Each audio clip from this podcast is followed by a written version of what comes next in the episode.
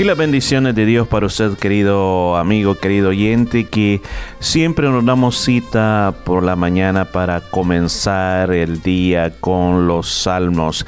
Se trata de que Dios sea primero en nuestra vida. Y hoy nos encontramos en el Salmo número 51.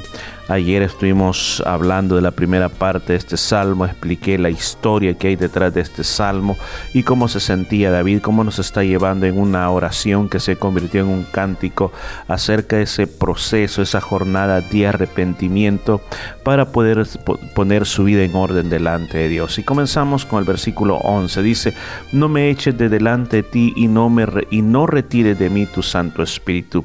Ayer explicamos de que el pecar trae consecuencias consecuencias. Nosotros podemos arrepentirnos, pero siempre hay consecuencias. Las consecuencias del pecado, de pecados no confesados en la vida del creyente, nos trae la consecuencia de que vamos a estar separados de Dios. Se va a levantar un muro, un muro de pecado donde no vamos a poder gozar de las bendiciones que Dios tiene para su vida. Desobediencia es igual a maldición. Recuerde, maldición es simplemente tener como una sombría, tener como una tapadera que no deja caer sobre nosotros el favor de Dios. David se sentía así él se sentía que antes él estaba en presencia de Dios, podía sentir a Dios en su vida, pero hoy ya no lo podía sentir, se sentía solo, se sentía desolado. Además dice, y no me retires de mí tu Santo Espíritu. Mire, aún en este momento está hablando del Santo Espíritu de Dios. David sabía que la fuerza en su vida, la inspiración de sus cantos, el hecho que él ganara en batallas era y se debía al Espíritu Santo de Dios. Y él decía, yo no quiero perder el Espíritu Santo. Ojalá que esto nos hable a nuestro corazón, de que muchos de nosotros somos creyentes por años y a veces no le damos importancia a la voz del Espíritu Santo en nuestra vida, el sentir del Espíritu Santo. Más veces escuchamos la voz de nuestros pensamientos personales, nos dejamos guiar por nuestros pensamientos personales, no le damos libertad a la guianza del Espíritu.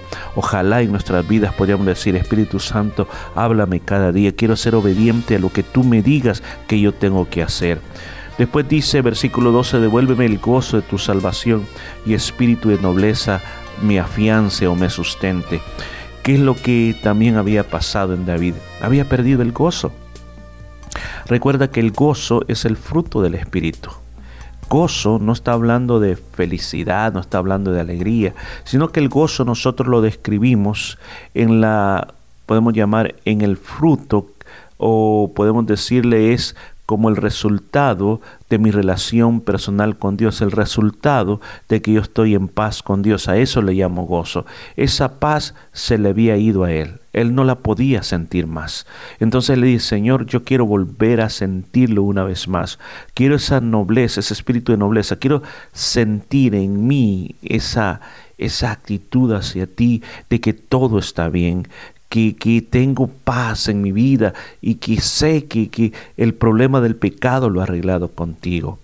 Uno le dice a las personas que no conocen a Jesucristo, ustedes tienen un problema con Dios. Ustedes no pueden acercarse a Dios porque sus pecados hacen separación con Dios. Hay que arreglar ese problema del pecado.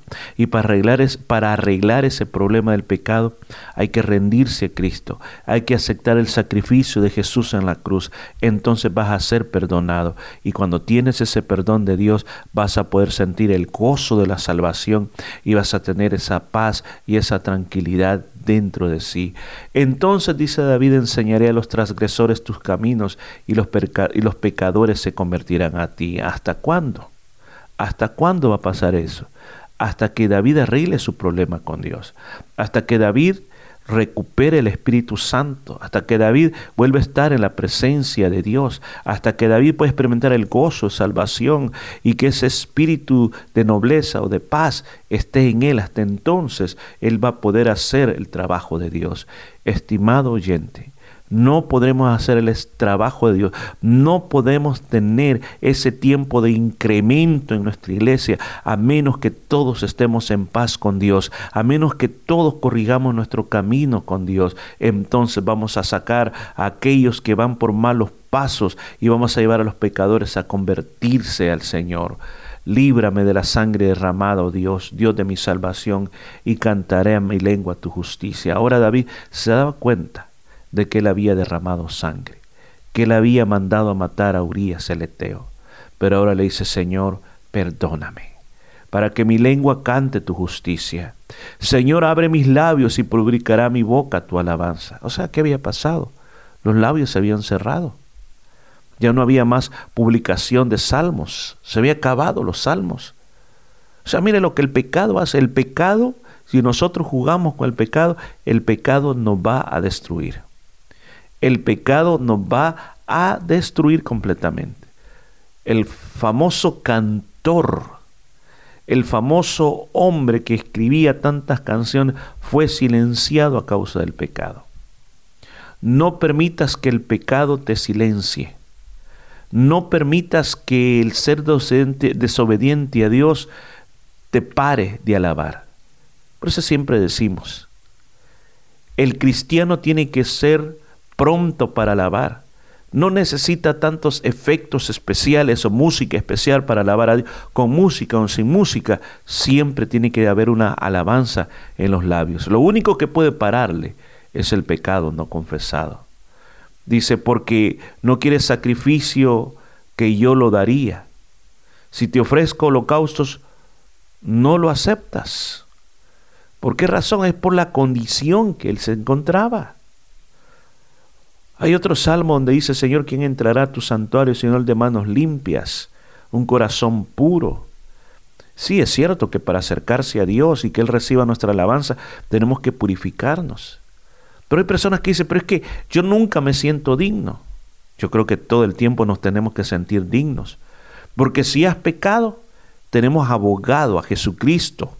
Pedirle perdón a Él y que el Señor te limpie día a día.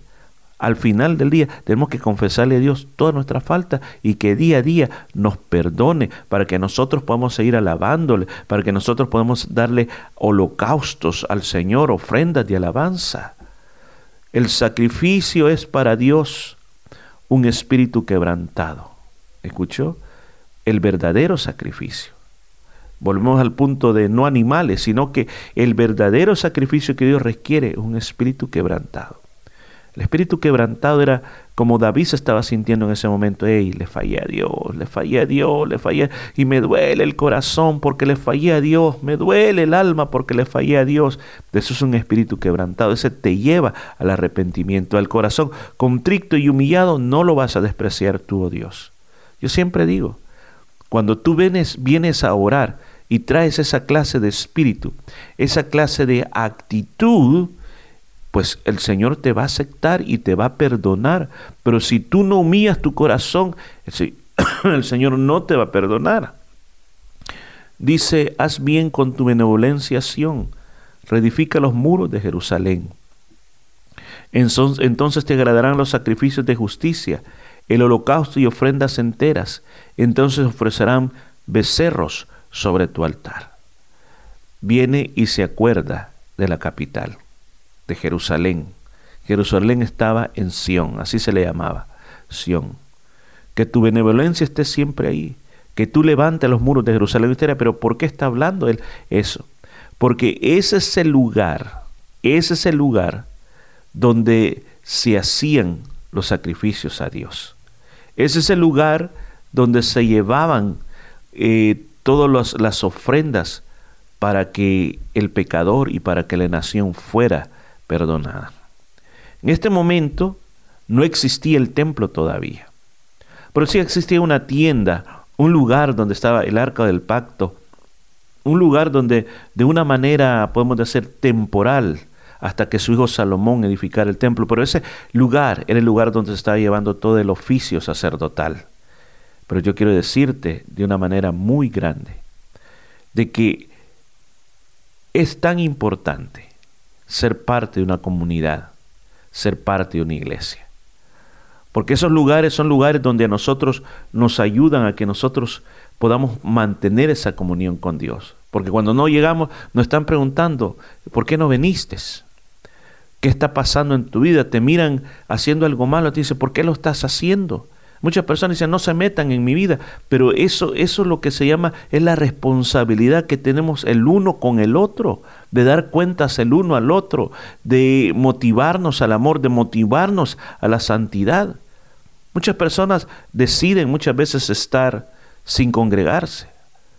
¿Quién, ¿A quién vas a rendir cuentas? Todos necesitamos rendir cuentas a alguien. Por eso es importante ser parte de una iglesia, porque entonces te van a agradar los sacrificios de, justicia, el holocausto, la ofrenda entera se van a ofrecer sobre tu altar.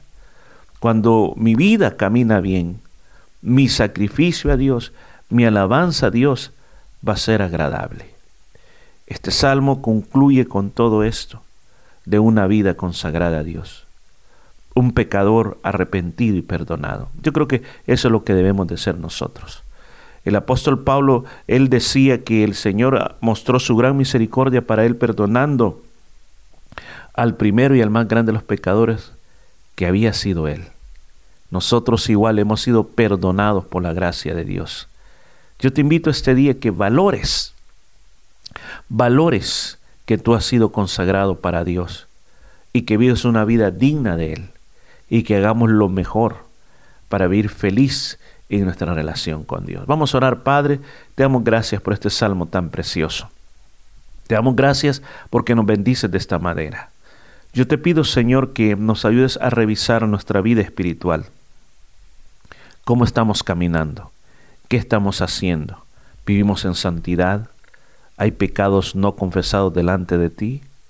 Yo te pido, Señor, de que tu Espíritu Santo siempre nos avise cuando andamos mal que no nos durmamos, que no endurezcamos la conciencia y que cuando lleguen esos momentos nos humillemos, nos quebrantemos y busquemos el perdón, así como David lo buscó.